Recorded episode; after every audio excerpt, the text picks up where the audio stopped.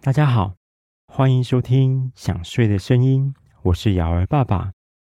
这个频道希望可以在大家夜深人静却又睡不着的时候，带来一个简单的童话改编故事，来陪伴大家入睡。今天是这个频道的第三十四集。在上一集的故事里，我们说到皮诺丘他们成功躲过大鲸鱼的攻击。来到一片洁白的沙滩，而蓝仙女在这个时候出现，将勇敢的皮诺丘变成了真正的男孩。接下来，杰克跟皮诺丘又会遇上什么样的冒险呢？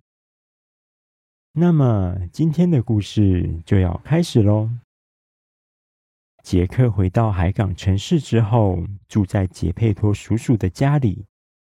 白天他会跟皮诺丘一起去上学，下午放学后，他们就会好奇地四处探索海港城市的每个角落，也看看骗走皮诺丘金币的狐狸跟猫是不是又在哪个巷子里欺骗别人。有一天，他们经过马戏团，遇见了之前送皮诺丘五枚金币的团长。他看到皮诺丘改过自新、认真上学的模样，感到非常开心，于是送了他们几张门票。等到假日来临的时候，杰克与皮诺丘就相约一起去看马戏团表演。不过这次皮诺丘不敢再跑到舞台上跳舞了，生怕一不小心又跟上次一样搞砸了马戏团表演。杰佩托家的隔壁住着达林先生一家人，他们的女儿温蒂经常到杰佩托的木匠店里，偶尔玩玩桌上的木偶。时间到了，就听各式各样的时钟在报时，或是趁杰佩托在帮客人维修时钟的时候，帮忙招呼进门的客人。不过，他最喜欢的。还是听杰佩托说起那个常常造访海港城市、能在天空飞的小男孩的故事。因为温蒂一直想要有个可以陪伴他玩耍的弟弟，所以皮诺丘的出现让他非常开心，把皮诺丘当成了自己的弟弟看待。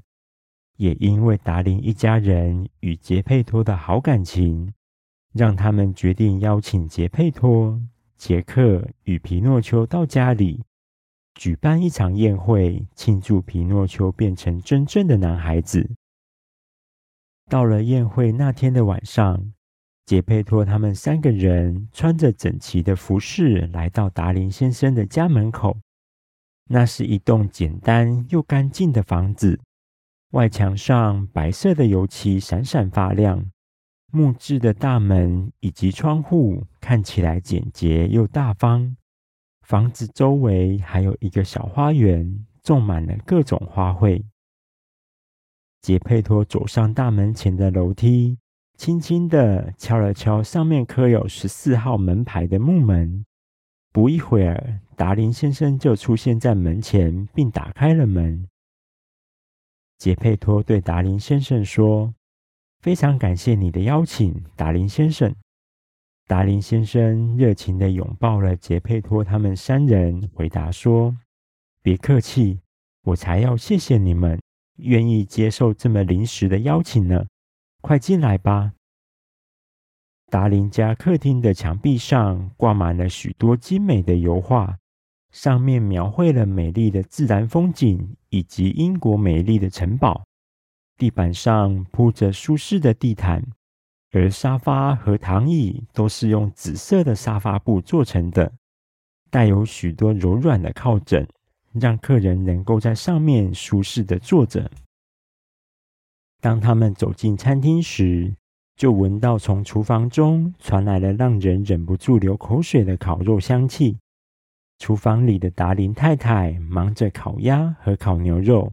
小心让他们不烧焦，同时还在煮美味的汤汁，不时品尝每道菜的味道，确保他们都美味可口。在餐厅里有一个大大的餐桌，上面铺着白色的桌布，边缘最有鲜艳的花朵，显得非常漂亮。温蒂把她金色的长发绑起来，像一个厨师的助手一样，忙着摆放银色的餐具和精美的玻璃杯，还在餐盘上放满了美味的馅饼和蔬菜，努力为这次的聚会做准备。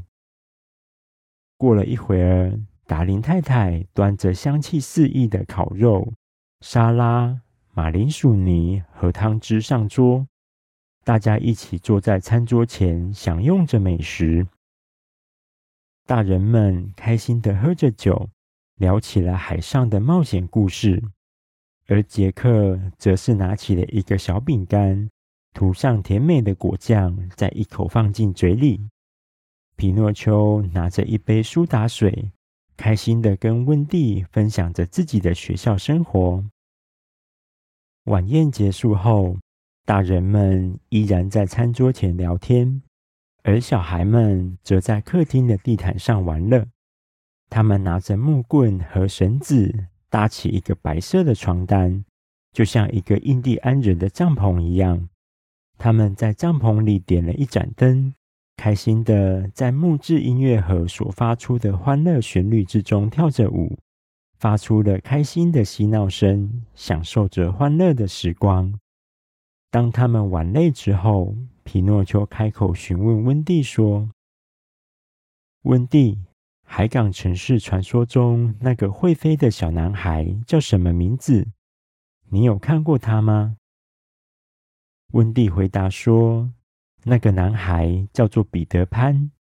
其实我并没有亲眼见过他。”但神奇的是，我知道他的年龄跟我差不多，身高只比我高一点，还有着满口的小乳牙。他浑身散发着活力，喜欢在空中奔跑，而且在开心的时候会高声欢呼。他也常常在夜里从窗户飞进我们家玩耍，还会坐在我的床头吹笛子给我听。遗憾的是，我从没醒来过，所以我不清楚自己是如何知道这些的。但是我说的都是真的。杰克听到彼得潘的名字，小小声地说：“彼得潘，我好像听过这个名字，但是却想不起是在哪里听到的。”皮诺丘听完温蒂的描述，好奇地追问着说。彼得潘的家在哪里？我们能不能去他家看看？说不定会遇到他呢。温蒂听完，笑笑地说：“不，彼得并没有住在海港城市里，他住在梦幻岛上。那是一座神奇的海上岛屿，也是孩子们的乐园。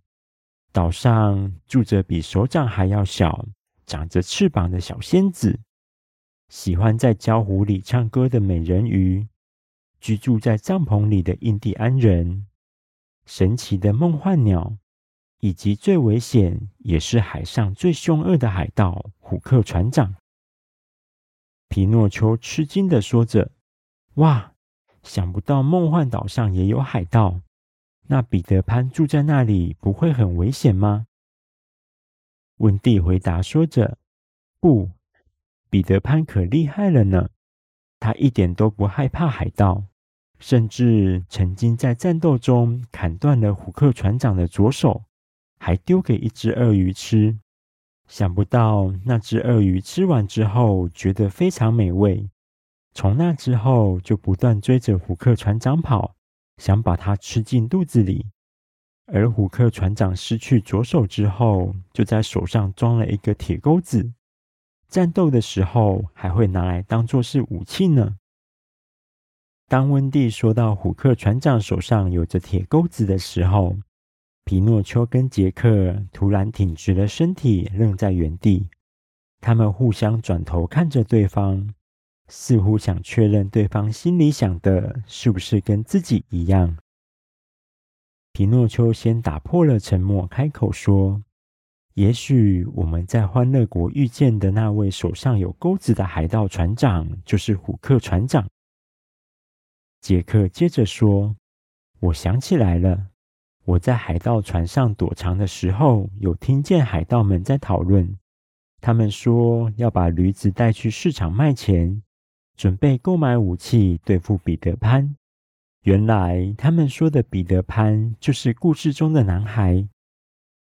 皮诺丘回答说：“当我们掉到海里，海盗船加速离开的时候，我好像有听到虎克船长大声地说，朝着梦幻岛前进。”说到这里，杰克跟皮诺丘突然理解了什么，同时大声的喊着说：“所以那些变成驴子的男孩就在梦幻岛上。”他们的大喊声引起了大人们的注意。杰佩托放下了手上的酒杯，推了推脸上的眼镜，问着说：“怎么了，孩子们？你们想到什么事情吗？”杰克跟皮诺丘赶紧跑出帐篷，来到大人们面前。皮诺丘惊慌地告诉杰佩托说：“爸爸，你还记得我跟你说过，海盗们在欢乐国用魔法把男孩们变成驴子的事情吗？”杰佩托回答说：“当然记得了，我的孩子。我已经通知了皇家海军，他们是最强大的海军。”一定会尽快抓住海盗，让男孩们回家。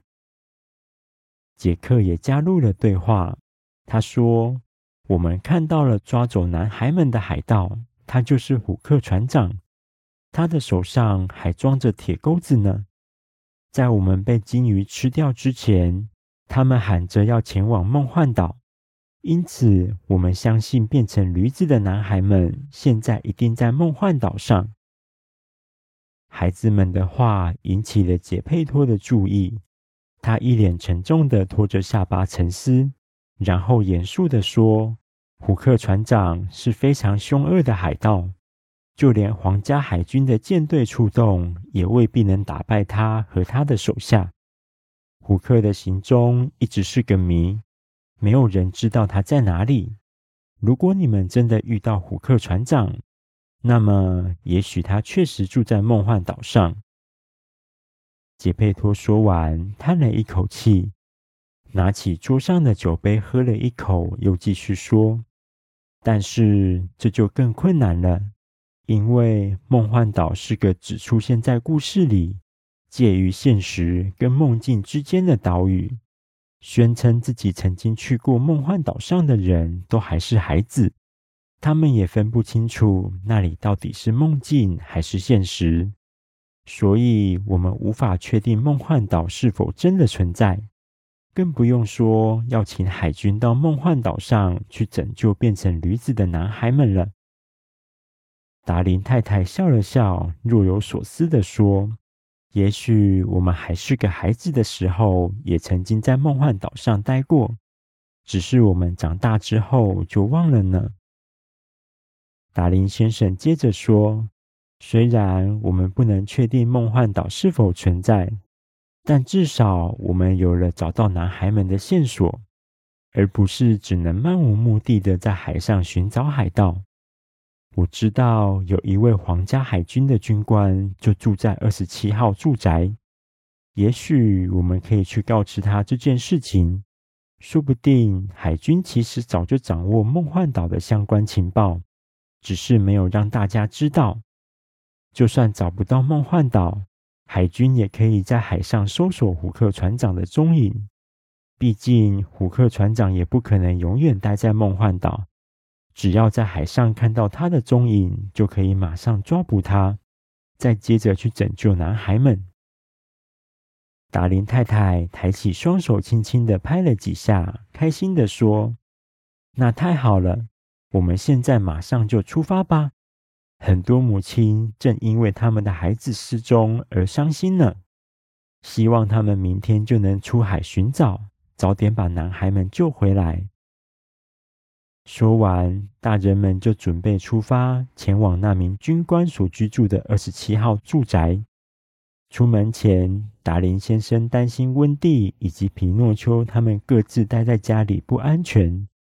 于是决定让皮诺丘跟杰克今天晚上住在他们家陪伴温蒂。并让保姆狗娜娜来照顾他们。安顿好孩子之后，大人们就出发了。达林家有一只名叫娜娜的保姆狗，它是一只大型的纽芬兰犬，毛发有黑色跟白色两种颜色。娜娜非常聪明和稳重，和孩子们相处得非常好，是理想的保姆犬。当温蒂还是个小孩时，娜娜的狗屋就在她的房间里。只要孩子刚发出一点哭闹声，娜娜就会马上跑过去查看。房间也被娜娜整理得干净有条理。当温蒂长大了，娜娜的狗屋就被移到花园里。白天，娜娜会安静地陪伴着温蒂去上学。如果下雨，他从来不会忘记在嘴里衔把雨伞，避免温蒂淋湿。这天晚上，温蒂跟杰克与皮诺丘待在房间里，继续说着彼得潘的故事。而皮诺丘跟杰克一边听，一边拿起玩具当做武器，一个扮演虎克船长，一个扮演彼得潘。开始玩起决斗游戏，三个人玩得非常开心。直到晚上很晚了，娜娜便走上楼，不断用头顶着他们的屁股，把孩子们推到床边，催促他们三个人赶快睡觉。一直到孩子们都各自躺在自己的床上，娜娜才满意的走到阳台边，将窗户关上，并关掉房间里的小夜灯，回到自己的狗屋里。当大家都熟睡的时候，温蒂家的窗户突然被打开来，一个小小的黑影迅速地躲进了他的衣橱后面。接着，一个比房间的夜灯还要亮好几倍的小光点飞进了温蒂的房间。它在房间里快速地飞来飞去，让人看不清楚它是什么。它翻遍了每个柜子和床底下。最后停在了那个黑影躲藏的衣橱前面。原来那个光点竟然是一个小仙子，她的身体比孩子的手掌还要小一点，穿着一片用树叶剪裁而成的绿色低领礼服，裙子不长，穿在她纤瘦的小身体上，更显得美丽优雅。小仙子转过头。对着窗户发出了叮铃当啷，像是铃铛一样悦耳的声音。接着，一个穿着绿色衣服的小男孩飞进了温蒂的房间。他对着小仙子说：“小叮当，你找到我的影子了吗？他在哪里？”小叮当告诉男孩：“他的影子就躲在衣橱的后面。”于是，男孩轻手轻脚的在房间里走着，并在衣橱后面找到了他的影子。但是，那道影子并不愿意跟男孩回去。他跳到了墙上，拔出腰间的短剑，在房间里与男孩决斗了起来。不久之后，那道影子就被打败了。男孩天真的拉着影子的脚，想让它粘回自己的身上。但是却一直失败。最后，男孩想到了一个方法，他跑去浴室拿了块肥皂涂在脚上来粘影子，但是还是不行。男孩失落的坐在地上哭了。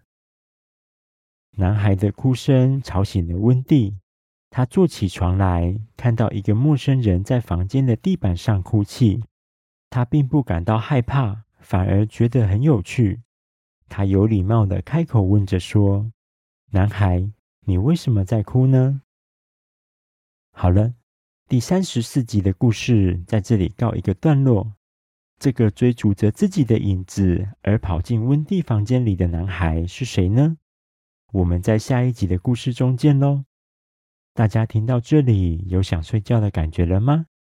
赶快把被子盖好，调整一个舒服的姿势，准备入睡喽！我是瑶儿爸爸，大家晚安。